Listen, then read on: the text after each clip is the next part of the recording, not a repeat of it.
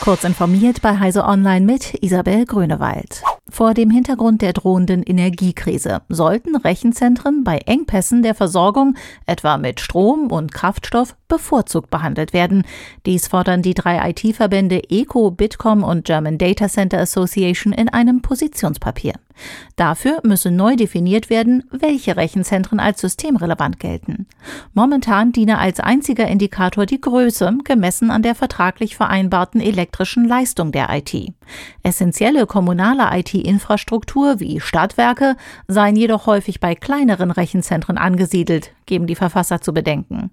Dass Serverfarmen prinzipiell systemrelevant sind, steht für die Branche außer Frage. Ohne Rechenzentren kann heutzutage kein gesellschaftlicher oder wirtschaftlicher Bereich essentielle Abläufe gewährleisten, konstatieren sie.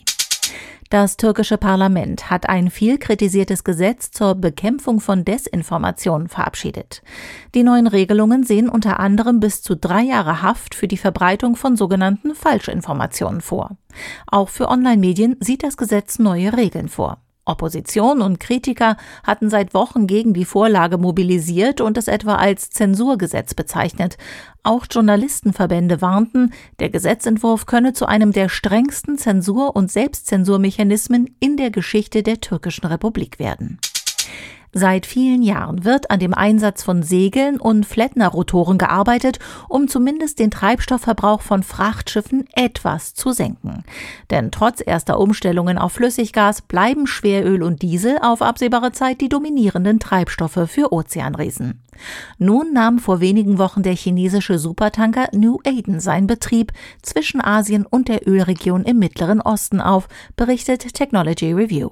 Ausgestattet mit vier Segeln soll das 333 Meter lange Schiff auf seiner Route bis zu 9,8 Prozent Treibstoff einsparen.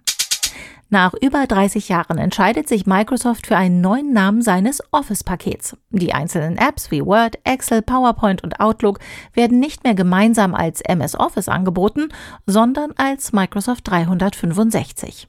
Solche Namensänderungen sind nicht neu bei Microsoft. Vor zweieinhalb Jahren erst hat der Konzern das vorherige Abo-Modell Office 365 zu Microsoft 365 umbenannt.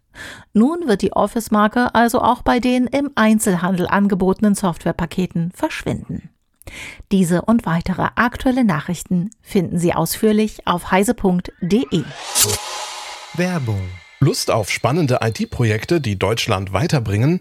Dann gibt's in der Bundesdruckereigruppe die passenden Jobs. Als IT-Sicherheitsunternehmen des Bundes arbeiten wir an innovativen Lösungen für den digitalen Schutz des Landes. Immer mit dabei Teamzusammenhalt, Flexibilität und kreativer Freiraum.